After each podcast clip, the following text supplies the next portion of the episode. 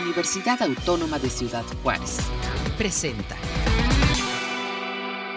Buenas tardes amigos y amigas de la Universidad Autónoma de Ciudad Juárez y la comunidad también acá de la región.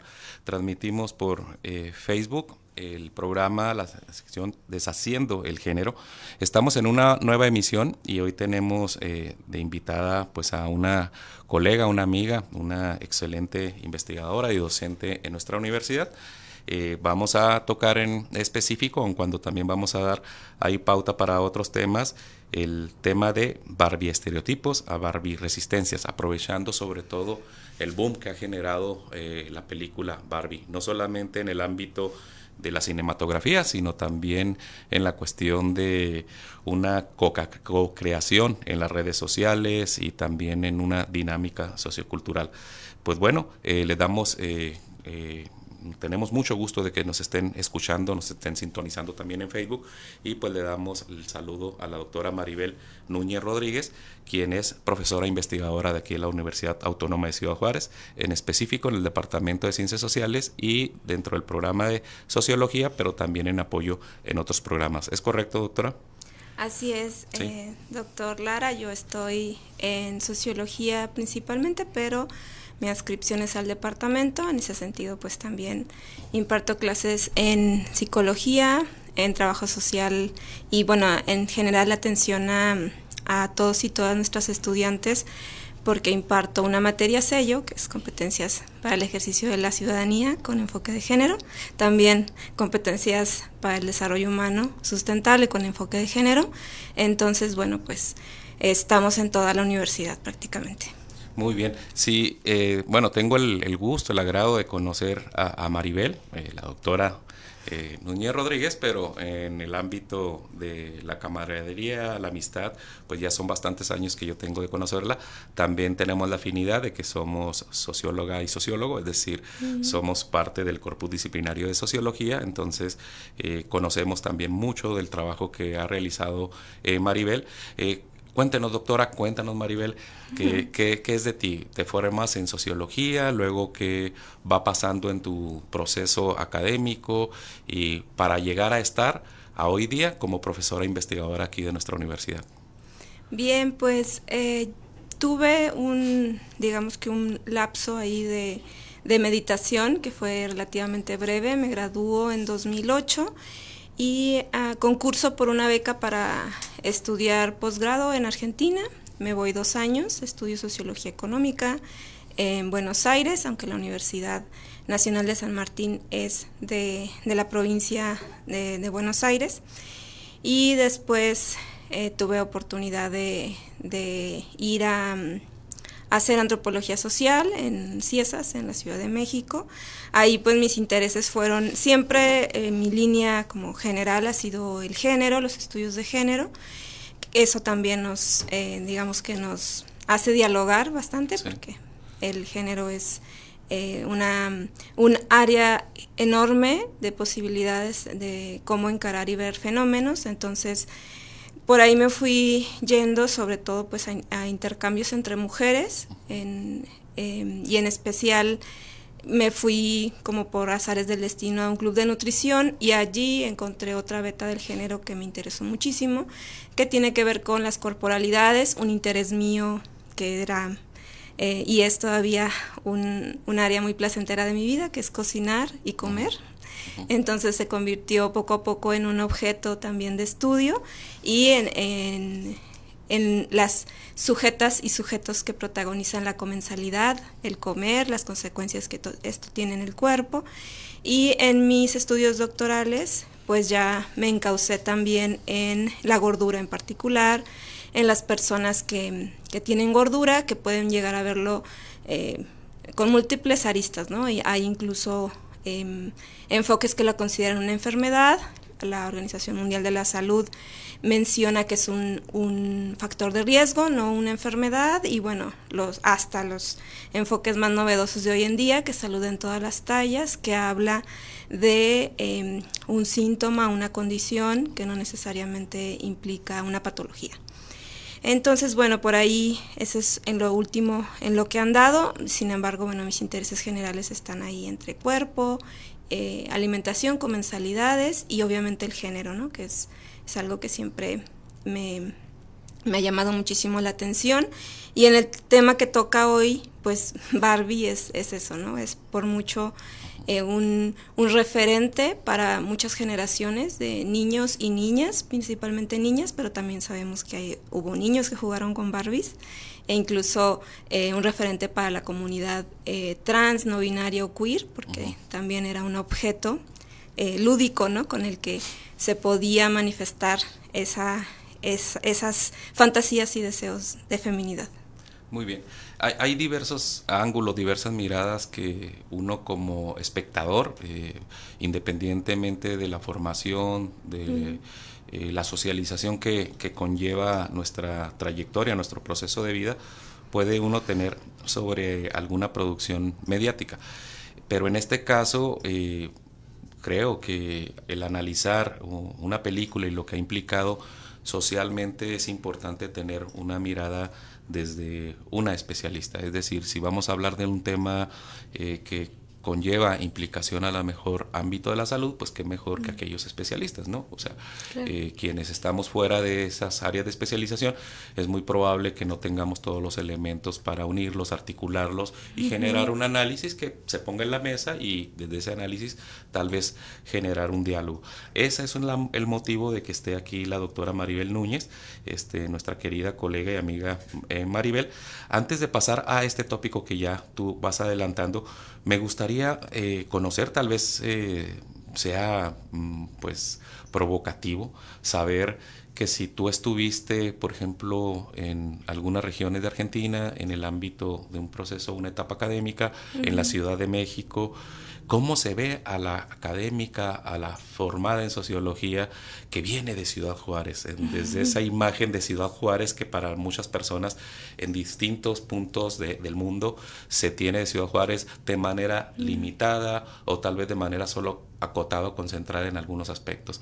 ¿Qué sucedía con esa estudiante de posgrado a que sabían tus compañeras, tus docentes, que eras de Ciudad Juárez? Eh, me genera una curiosidad. ¿No sucedió nada? ¿Sucedió algo? Pues yo creo que a, las feministas en particular, eh, el nombre de, nuestra ciudad em, no puede dejarles eh, sin, sin, reacción, ¿no? Es, es un nombre que tiene un peso, un referente, ¿no? Eh, a partir de lo que sucedió en la ciudad con el fenómeno del feminicidio, surgió justo esta categoría, feminicidio, y muchas luchas eh, de ámbitos desde el feminismo académico, el feminismo militante, que luego hay muchas pugnas entre estas, pues hay eh, pues el, peso ¿no? de que, es Ciudad Juárez en cuanto a cómo se piensa la violencia hacia las mujeres, lo que significa el género eh, en el cuerpo y, y, el padecer estas cuestiones. Entonces sí, había mucha curiosidad y pero al mismo tiempo también eso me permitió tejer lazos importantes. Muy bien. Esa procedencia. Bueno, pues mira, aprovechando que, estás aquí, eh, que tienes una imaginación sociológica, un, dispositivo sociológico, una formación sociológica que se ha fortalecido con otras miradas tal vez de suerte antropológica, de suerte humanística, desde una perspectiva de género y una sensibilidad de género. Este, preguntarte de qué trata la película Barbie. Te lo digo eh, realmente porque yo no he visto la película Barbie.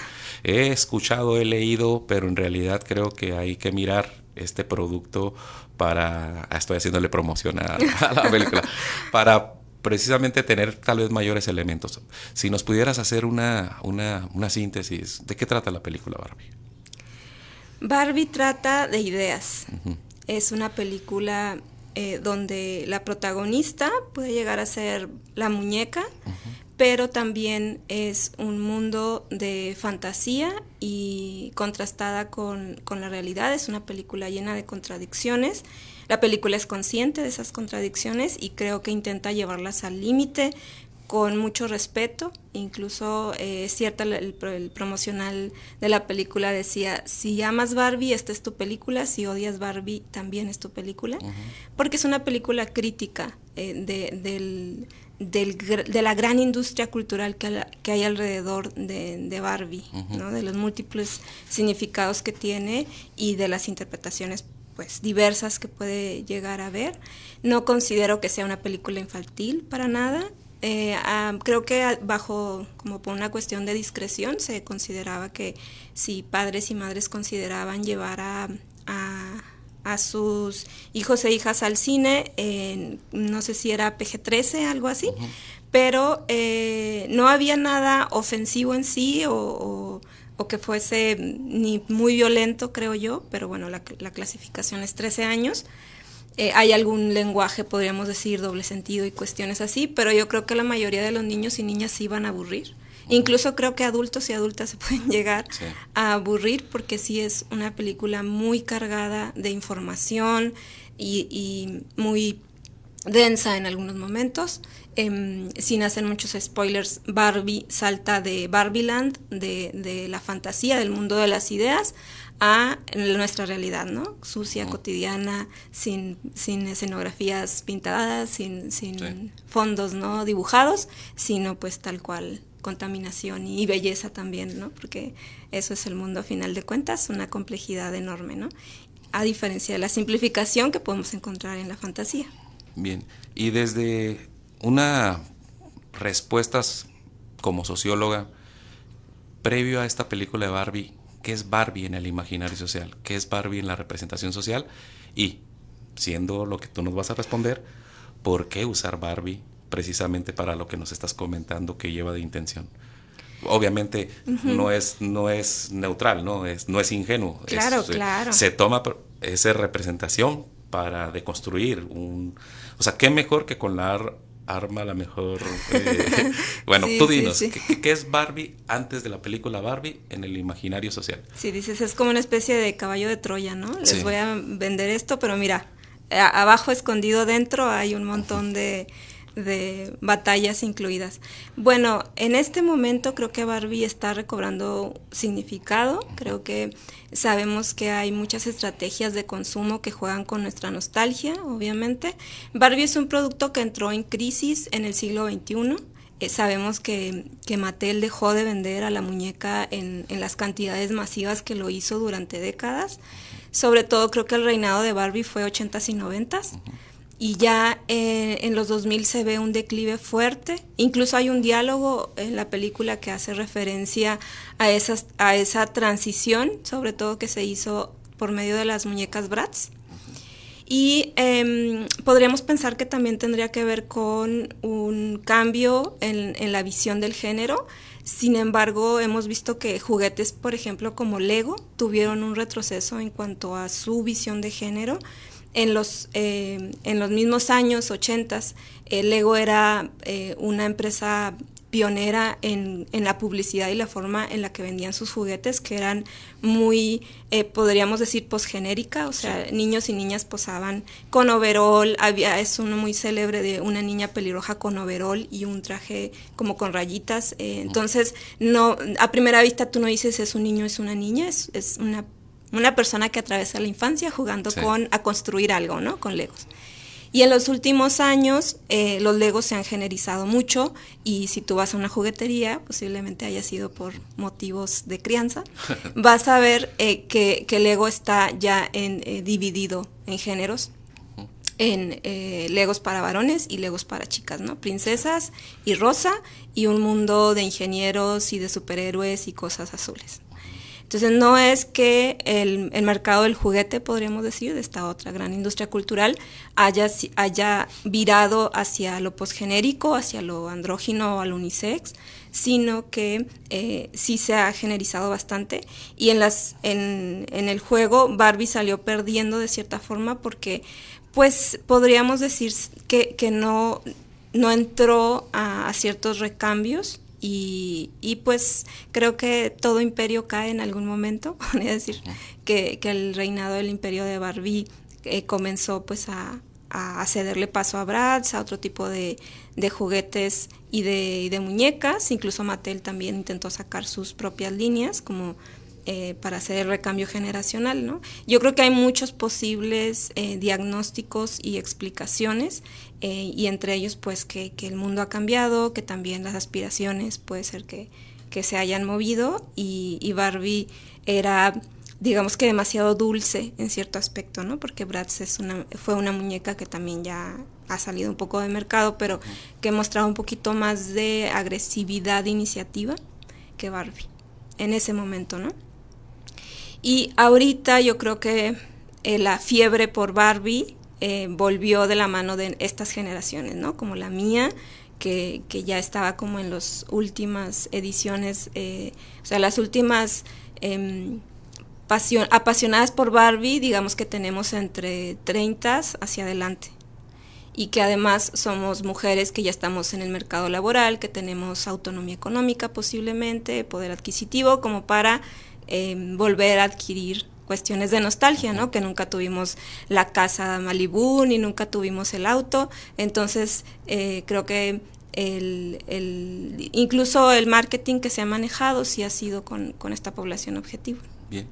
Eh, dentro de muchas cosas que seguramente sé que puedes comentar a, partir de la película y vinculando tal vez algunos otros elementos, algunos otros eh, tópicos, temáticos, ¿por qué a algunas personas les gusta Barbie? Y tal vez qué perfil de personas son quienes les gusta o les gusta por esto, les gusta por aquello, y por qué a otras personas critican Barbie, pero la bien y la comentan. ¿Por qué?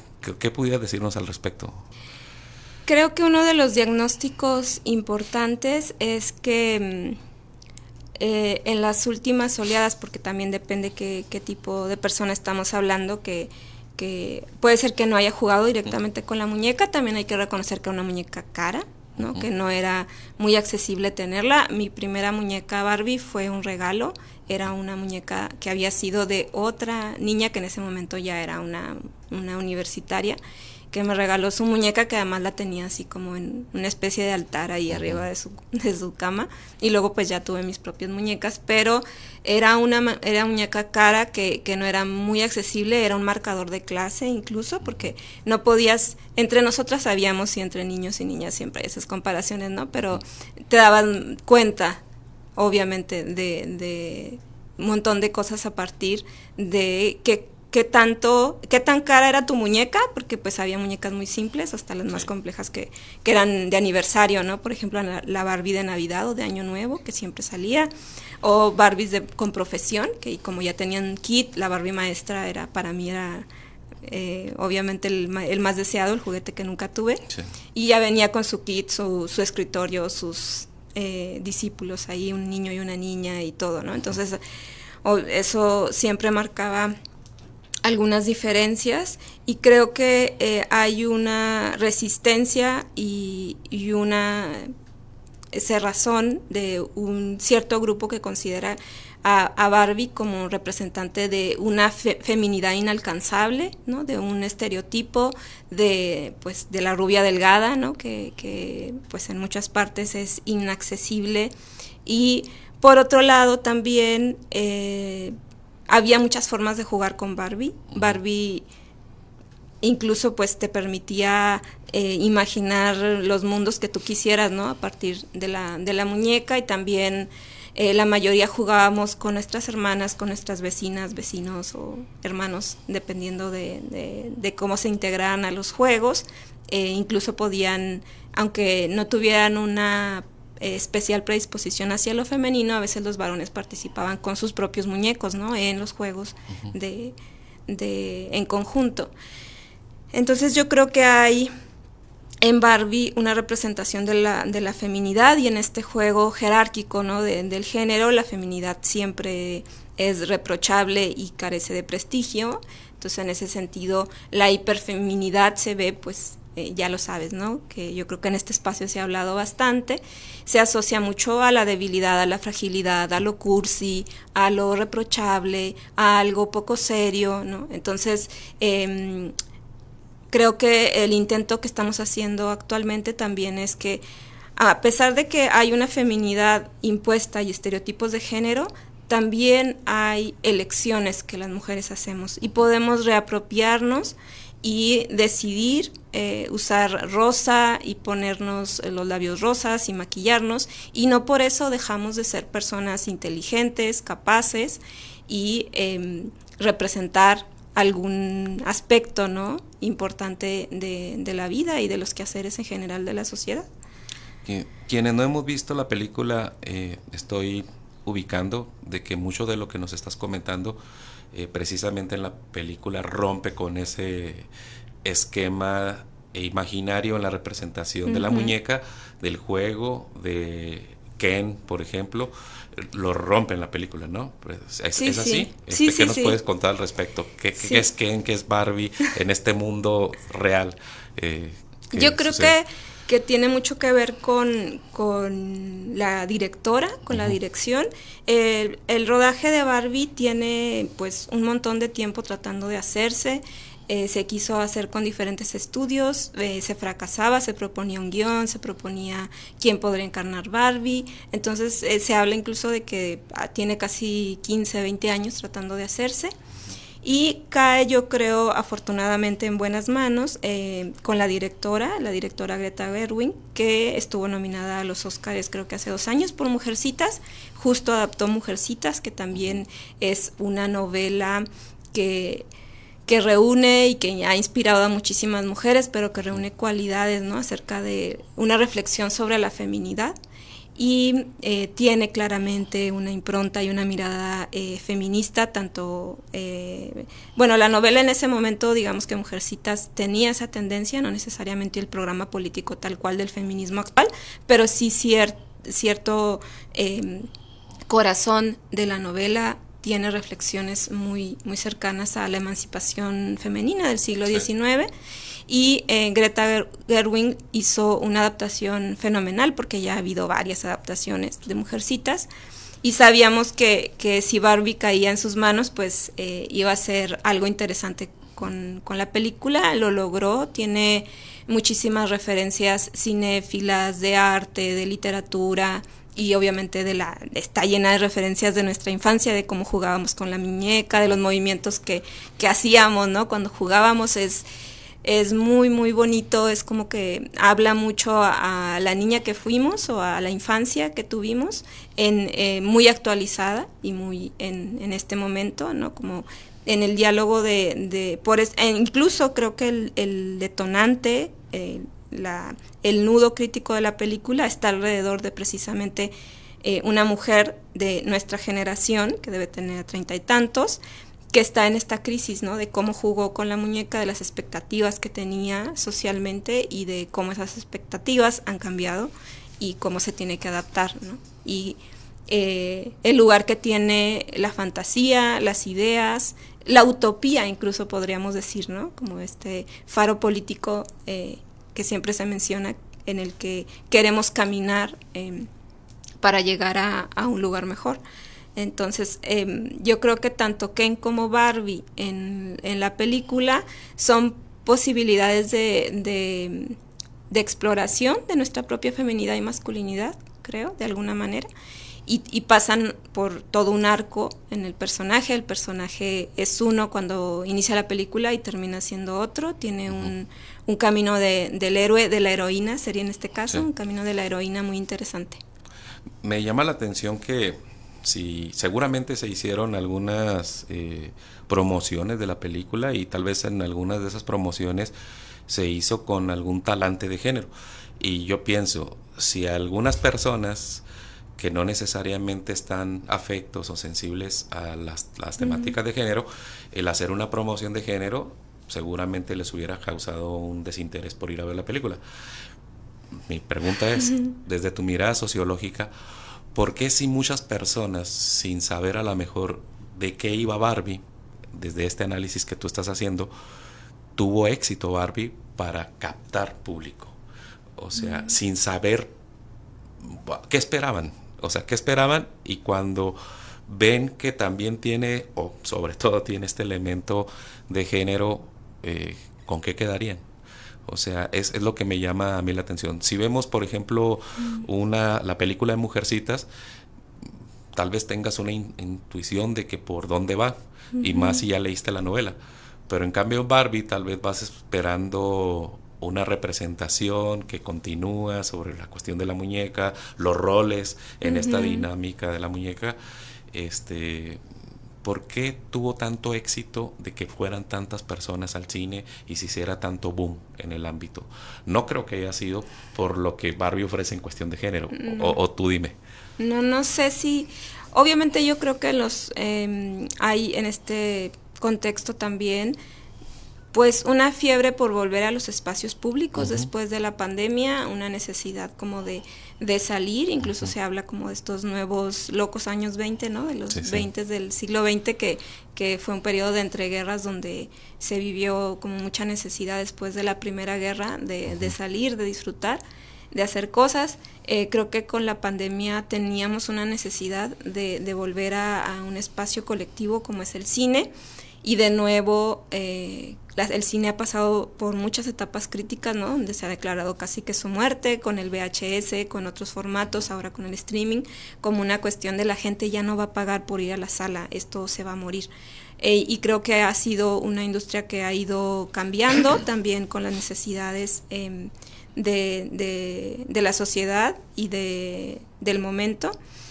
Y por un lado creo que es eso, una necesidad de, convivencia, una fórmula para apelar muy bien a la nostalgia, que ya, ya lo habíamos visto con Mario y, sabíamos que a Mario lo fue a ver varias generaciones, ¿no? O sea, que sí, era tal con la película dirigida al público infantil, pero lo fueron a ver eh, padres que jugaron con Mario, ¿no? La generación, eh, mi generación también jugó con Mario, entonces hace como un, un paralelo y un como un pase de estafeta, pero también disfrutaron la película, incluso fueron disfrazados y disfrazadas, tanto personas adultas como niños, pero curiosamente un producto que está dirigido a un público femenino sí fue ridiculizado, ¿no? Cuando las mujeres fuimos masivamente vestidas de rosa, varones también, que fueron algunos en el código Barbie. Entonces, eh, creo que eh, la, película apunta también, y eso es algo que es poco común, a un, a un mercado que no suele ser muy atendido, que somos las mujeres en particular. El, cine eh, tiene como al público femenino muy acostumbrado a la comedia romántica, al, a, un, a un formato ¿no? en el que sabemos más o menos que, cómo va a, ir la historia, cómo va a ir a concluir, pero en este caso eh, como decía el promocional también, Ken es solo Ken. No se trata de Ken y Barbie, se trata de Barbie eh, y de su camino, aunque Ken es muy importante en ese acompañamiento.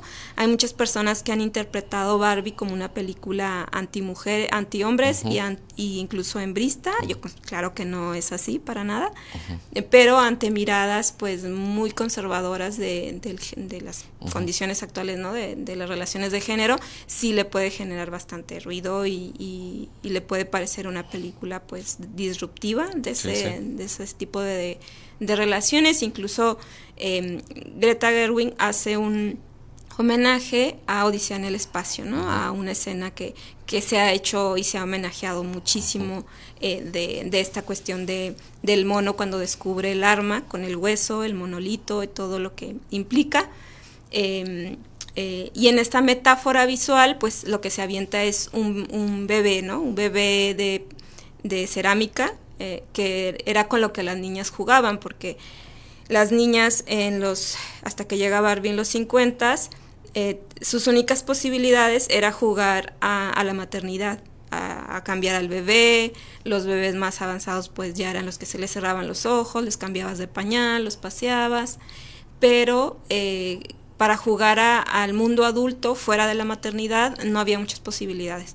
Había muñecas recortables que les cambiabas la ropa con con este pues otros eh, instrumentos, pero digamos que en un solo plano, ¿no? No, no era posibilidad como de jugar con ellas eh, en 3D o en 4D, podríamos decir. la muñeca es muy rupturista en el momento en el que entra al mercado y creo que eso también conecta con eh, los recambios ¿no? generacionales y, un montón de situaciones actuales. Muy bien, Maribel. Nos comentaba, bueno, eh, que dentro de tu función docente impartes materias como competencias de género, obviamente participas también en el ámbito de ya sea talleres, charlas, pláticas, investigación, eh, con enfoque, con, con, perspectiva de género. Tú a tus estudiantes, ¿cómo recomendarías eh, ver una película como Barbie, una película como Mario? Este, tal vez un mm. programa como estos en televisión de paga o abierta como La Casa de los Famosos, este, ¿tú, ¿tú qué claves recomendarías que tus estudiantes miraran esos, esos productos eh, mediáticos? A mí cuando algo tiene mucho éxito, me gusta verlo porque sé que está interpelando algo de de las, de las personas que lo ven. Y cuando se vuelve masivo, además que lo ves casi para entender memes, también tiene que ver con que se, se vuelve eh, un, un, código que se puede descifrar e interpretar y se puede jugar con, con él sin que quien lo produjo sea el, el, único artífice, ¿no? De hecho, pues esa es al final Em, una de las cualidades y los objetivos de la creación, de la creación tanto artística, intelectual, académica, de oficio, ¿no? Que, que cuando tú creas algo, eso, esa creación, pueda ser descifrada y apropiada para, para otro ser humano, o sea, porque eh, no podemos y es muy difícil y ahí es cuando incluso pues hay regímenes autoritarios que lo han intentado hacer, ¿no? Decirle a la gente cómo utilizar, cómo hacer, cómo vivir, cómo pensar y es prácticamente imposible, ¿no? Los seres humanos tenemos una gran capacidad para fugarnos y, y en la humanidad ha habido muchos intentos por, por, hacerlo y no se ha podido y creo que cuando algo se, se vuelve masivo podemos hacer una lectura de a qué a qué, qué, lugares, qué centros neuronales está tocando y qué recambios está haciendo, qué nuevos significados está apuntando o qué viejos significados está reforzando, porque no solamente se trata de cambio, también se trata de, de permanencia muchas veces. Y creo que la, la figura de lúdica y del juguete siempre va a ser, siempre va a tocar un lado muy, muy importante, ¿no? De, de, nuestra constitución como sujetos, em, porque pues eh, sabemos que esto de dividir etapas de vida y hacerlos como segmentos, pues ya es algo que está muy caduco, en realidad somos eh, una, una, un ser completo, ¿no? En todas nuestras múltiples etapas estamos como una matrioshka encajando otras. Eh, y, la infancia pues es, es, es un momento que, que, está ahí presente siempre en nuestras vidas y el juguete pues nos llama un montón a, a esos momentos de felicidad también, de, de libertad dentro del juego. Sí, eh, sucede también que cuando nosotros impartimos alguna, alguna materia que tiene ya sea enfoque o perspectiva o sea directamente de género, eh, en ocasiones escuchamos o encontramos en alguna o algún estudiante, incluso en algún docente, que, puede llegar a pensar que nosotros vivimos en un mundo de ingenuidad, es decir, que desconocemos que un sistema, por ejemplo, un sistema de modo de producción que rige, ya sea capitalismo, eh, articulado de otros referentes como el neoliberalismo, eh, adapta y se apropia de cierto tipo de productos, materiales y simbólicos, de la nostalgia de esto, y obviamente los va, va, a hacer uso de ellos. Y uno de esos puede ser la cuestión de elementos de género, eh, etapas, situaciones, contextos. Eh, la ingenuidad que a veces pareciera que suponen que se tiene es que, que desconocemos ello, es decir, que mm, por ejemplo, incluso Mario, Barbie pudieran estar dentro de un refuerzo capitalista y por lo tanto de cierto tipo de intereses que no necesariamente van de manera legítima con algo que ya tiene mucho tiempo como es eh, eh, abogar, como es denunciar que hay desigualdades, que hay violencias, que hay relaciones este, desiguales e inequitativas y que eso ha estado desde hace muchos años en, la mesa. Sin embargo, que lo que se llega a veces a difundir en plataformas es precisamente lo que copta el sistema capitalista. Le ha sucedido a la cuestión de la discusión del medio ambiente, a la discusión de la diversidad, la cuestión del racismo. ¿Por qué iba a estar exento la cuestión de género? En este sentido, la película Barbie, por lo que me dices, bueno, tiene, digamos, como un beneficio de la duda por la directora que tiene un antecedente. Pero en ocasiones, esto se sintetiza lo que te estoy queriendo decir y voy a eh, pedirte tu opinión, cuando se señala que a lo mejor criticas cierto tipo de producción musical, vamos a poner por caso, este, no sé, de, de, Maluma, pero que te gusta otra cosa que reproduce, o sea, cuando en realidad no tienen una esfera de cristal, yo siempre digo, yo no he conocido una persona que tenga una perspectiva de género y sensibilidad de género que cuestione algo respecto a un discurso sexista, misógino, y que no cuestione otra cosa, o sea, cuestionan todo ello. Entonces, en ese sentido, me gustaría preguntarte, ¿qué piensas tú sobre ese clima, ese entorno?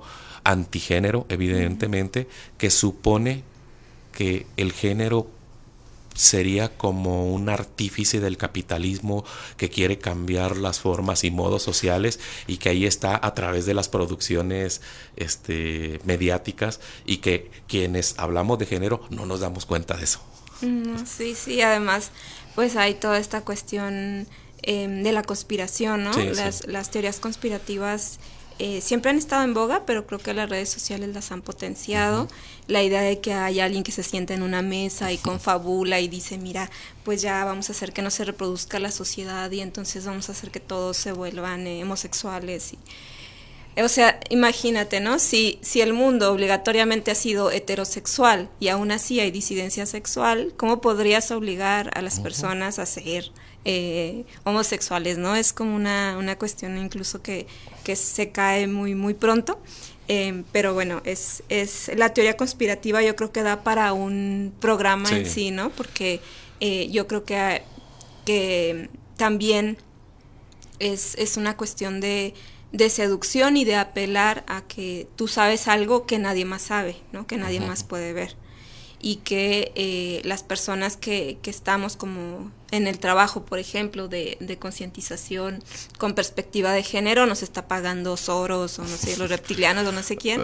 Em, eh, suele pasar mucho porque pues también es, es una forma de, de, sentirte pues especial, pero también de, de no hacer el trabajo que te toca en cuanto a revisar cómo son tus relaciones, en qué violencias has incurrido, qué esquemas reproduces que ya son dañinos y que eh, socialmente pues nos perjudican.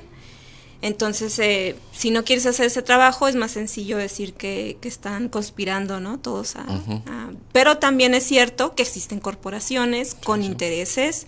Obviamente hay un sistema político que tiene pues eh, una necesidad de, pervivir, el mismo sistema económico, obviamente, desde la señora que vende pasteles de Costco este, hasta eh, una corporación como Mattel, pues claro que quiere sobrevivir, perdurar y obtener una ganancia. Obviamente no se compara una con la otra, ¿no? no, no, eh, Mattel es una supercorporación, pero también eh, estamos en un mundo en el que las corporaciones ya no tienen una cabeza, ya no es Ruth la creadora de, de Mattel presidiéndola, sino un montón de, señores, incluso eh, los CEOs no son dueños de las empresas tampoco, ¿no?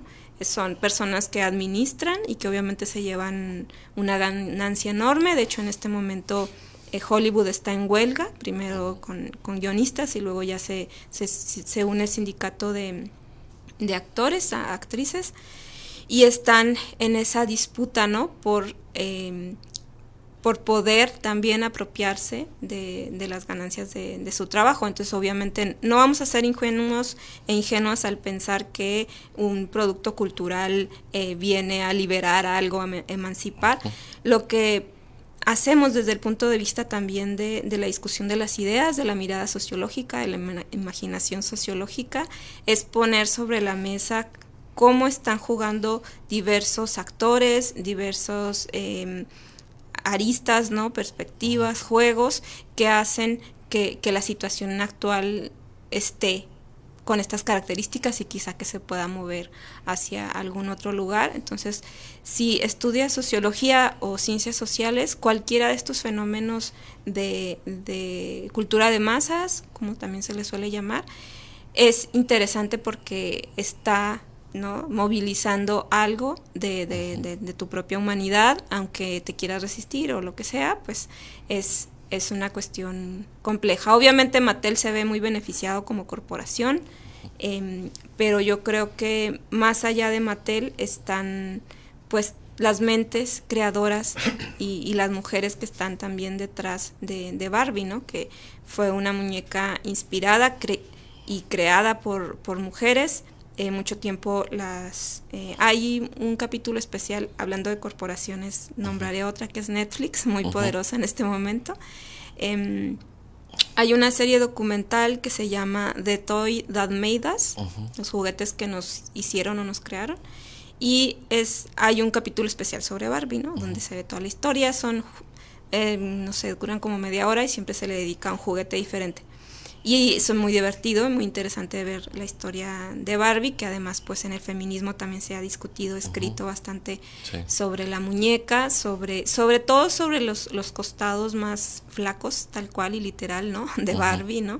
En cuanto a sus estereotipos.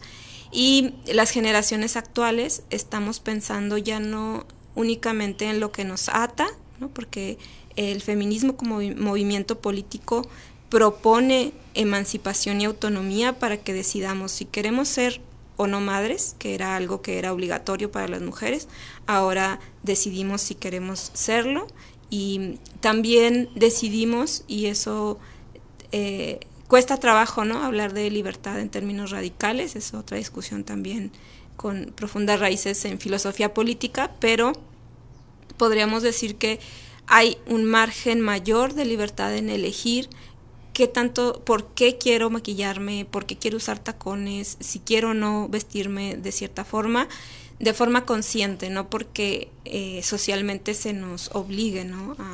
a, hacerlo y a, continuar con una línea de feminidad eh, que, es más punitiva que, que, electiva. Muy bien. Pues Maribel, eh, mi querida doctora este, Núñez, seguramente te vamos a tener de, de nueva cuenta acá este, tal vez ya con un tópico que a lo mejor de los que aquí requieren un poquito más de tiempo, este, ya, ya te avisaremos y a lo mejor acompañaríamos ahí con otra colega o otro colega para hacer este diálogo junto contigo. Te agradezco mucho el haber estado aquí, eh, fue muy eh, de mucho provecho, aun cuando es corto el tiempo, creo que sintetizaste muy bien, dejaste muchas... Eh, ideas y áreas como para reflexionar. Eh, creo que si ya no alcancé a verla en el cine, voy a buscar la manera de ver, ver la película. No diremos que otra manera, pero... bueno, pero, pero va, a ser de, Es importante hacerlo. Pues bueno, te agradezco mucho, agradezco también a, pues la comunidad de la universidad que nos hayan sintonizado y no queremos dejar eh, y cerrar esta emisión sin felicitar a UACJ TV por el 11 aniversario que está cumpliendo hoy día. Y pues que estos espacios también de nuestra universidad sigan teniendo pues una larga vida para que sea posible estos espacios de, difusión, eh, de reflexión de diversos tipos de, temas. Y uno de ellos este, este tema de deshaciendo el género que inició apenas el semestre pasado y esperamos que todavía tenga alguna, alguna vida y que podamos pues, contar contigo de nuevo. Pues bueno, les habla el profesor Luis Lara y que tuvimos aquí a la doctora Maribel Núñez Rodríguez y pues que tengan muy buena tarde y muy buen fin de semana. Muchas gracias Maribel. A ustedes muchas gracias por la invitación. Este fue un programa de la Dirección General de Comunicación Universitaria de la Universidad Autónoma de Ciudad Juárez.